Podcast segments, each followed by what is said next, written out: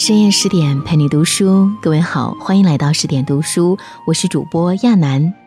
今天要和你分享这篇文章的标题叫《嫌疑公主》，女人这一生最重要的三种心态是什么？提到唐朝公主，很多人都会想到巾帼不让须眉的平阳公主，骄纵风流的高阳公主，权倾天下的太平公主。还有和亲远嫁的文成公主，然而却极少有人知道，在唐朝历史上还有一位公主叫咸宜。和其他公主相比，咸宜公主的一生寡淡至极，泛善可陈。但是作为唐玄宗和武惠妃的女儿，她的人生虽然没有大起大落，却亲眼见证了许多历史性事件的发生。比如唐玄宗和杨贵妃的忘年恋，以及后来发生的安史之乱、马嵬坡兵变。女人这一生最重要的三种心态是什么？看完咸宜公主的故事，你就明白了。谈到咸宜公主，就不能不说起她的母亲武惠妃。武惠妃是武则天的侄孙女，因父亲早逝，从小就在宫中长大。作为武氏家族的女子，武惠妃不仅拥有明媚动人的外貌，也有着极深的心计。唐玄宗即位后，她很快就得到专宠，并且接连生下四子三女。在后位虚悬的情况下，武惠妃的待遇实则与皇后相差无几。因着母亲得宠的缘故，咸宜公主从一出生就得到了父皇的喜爱。说她是天之娇女也不为过，玄宗甚至给她开了公主得封一千户的先例，以至于其他公主和大臣都颇有意见。玄宗迫于压力，把所有公主的实封都定为一千户。由此可见，在玄宗的二十九个女儿中，咸宜公主女贫母贵，少年生活那是相当惬意的。但是老话说得好。人有悲欢，月有圆缺。咸宜公主万万没想到，自己至亲至爱之人的命运转变，都与自己的大婚紧密联系在了一起。开元二十三年七月，暑气未消，一片笙歌。正当妙龄的咸宜公主大婚，下嫁给卫卫青杨回。在这热闹的婚礼上，除了明艳照人的咸宜公主，还有一个女子也引起了众人的注意，她就是杨玉环。正是因为这次相见，让杨玉环得到了咸宜公主和武惠妃的好感，也让年轻的李瑁一见倾心。武惠妃去跟唐玄宗求得旨意，赐婚寿王李瑁，由此拉开了杨玉环、李瑁、唐玄宗之间的。半生纠缠。开元二十五年，武惠妃去世，唐玄宗孤寂痛苦中，转而看上了自己的儿媳，不顾外界非议，公然和儿子抢人。一边是郁郁寡欢的兄弟，一边是势在必得的父皇，而这一切都源自当初的婚礼和自己的引荐。这样的纠结放在旁人身上，肯定会悔不当初吧？但是咸宜公主没有。面对无法抵抗的皇权，他明白“先君臣后父子”的道理，淡定地接受了事实的发生。从这一点就可以看出，咸宜公主身上有着很多人都缺乏的钝感力。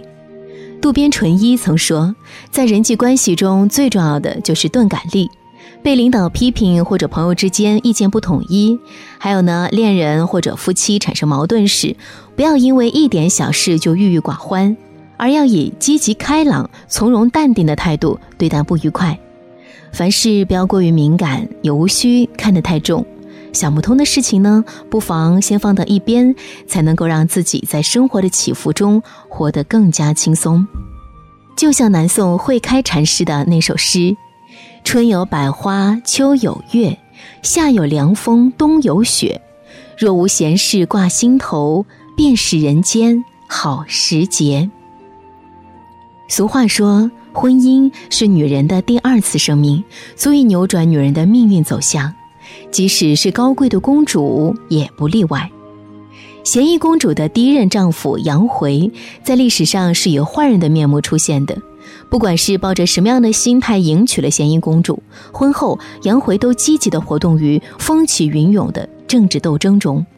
他善于揣摩别人心思，知道岳母武惠妃一直想立自己的儿子李茂为太子，就几次三番的故意在武惠妃面前诋毁太子李英，赢得了惠妃的好感和信任。七三七年，杨回再次和武惠妃联手构陷李英、李尧、李居，导致玄宗震怒，将他们废为庶人。不久，三人均惨死。武惠妃和杨回以为这次肯定能够让寿王成为太子了，没想到机关算尽太聪明，反害了卿卿性命。武惠妃因为害死三王，心中不安，患了疑心病，一病不起。二十四年后，杨回也被四齐王李贞谋反案牵连，被唐肃宗赐死。成长于宫廷，母亲又是十分厉害、有手段的嫔妃，咸宜公主怎么会不明白政治斗争中的尔虞我诈呢？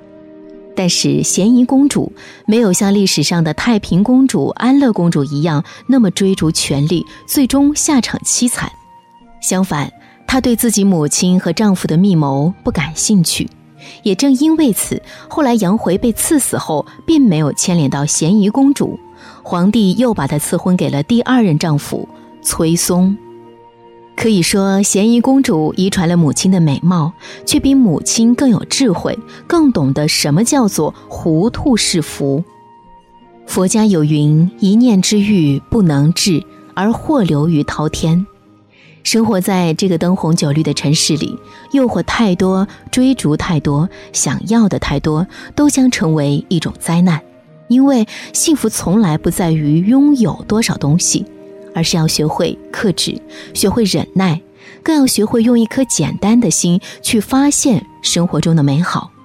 就像咸宜公主一样，大智若愚，凡事看淡，没有那么多的攀比算计，没有那么多的欲壑难填。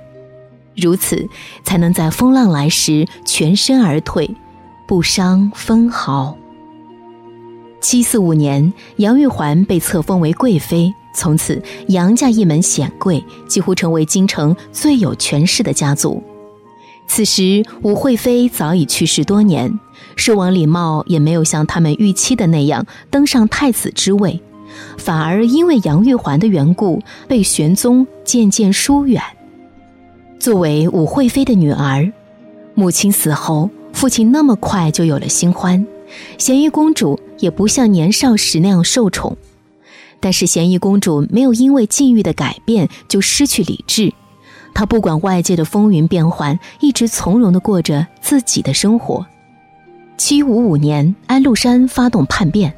玄宗带着妃嫔、皇子、公主们仓皇出逃，在这场逃亡中，很多事都发生了巨大的改变。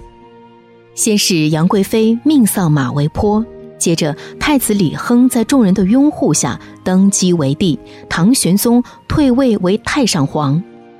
没几年，咸宜公主的丈夫杨回被赐死。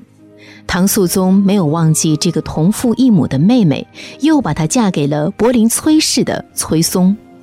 然而好景不长，没过几年，崔松也去世了。早已看透人生的咸宜公主，这次没有再改嫁，而是在京城建了一所咸宜观，晨钟暮鼓，常伴青灯古佛，清静平淡的度过晚年生活。七八四年，咸宜公主走到生命的尽头，结束了自己看似平淡却充满荆棘的一生。中国有句老话叫做“不如意事常八九，可于人言无二三”。对咸宜公主而言，又何尝不是如此？从年少时候的花团锦簇，到晚年的寂寞淡然，青年丧母。中年丧夫，亲眼看着至亲至爱们为了权势美色互相算计争斗，生活的酸甜苦辣，咸宜公主算是都体验了一遍。但人生在世，谁又能免遭风雨呢？只有像咸宜公主这样，得意时不忘形，失意时不颓丧，随遇而安，境随心转，才能保持一个良好的心态，笑对人生。纵观咸宜公主的一生，可以说是先甜后苦的典型。幼年是父母掌上明珠，千娇百宠的长大，没几年母亲去世，丈夫去世，朝堂局势风云变幻。晚年放下俗世情爱牵绊，遁入空门。她没有太平公主那么强烈的爱恨，没有高阳公主那么纵情享受、追逐自由，没有安乐公主的野心勃勃，也没有文成公主那么大格局。在浩瀚的历史长河中，咸宜公主就像一朵不起眼的浪花，被人遗忘在岁月的角落。但是，她又何尝不是万千女子的缩影？年少时对未来充满幻想与期待，却最终在生活的搓磨中丢掉了纯真，失去了信任。或许，这就是人生吧。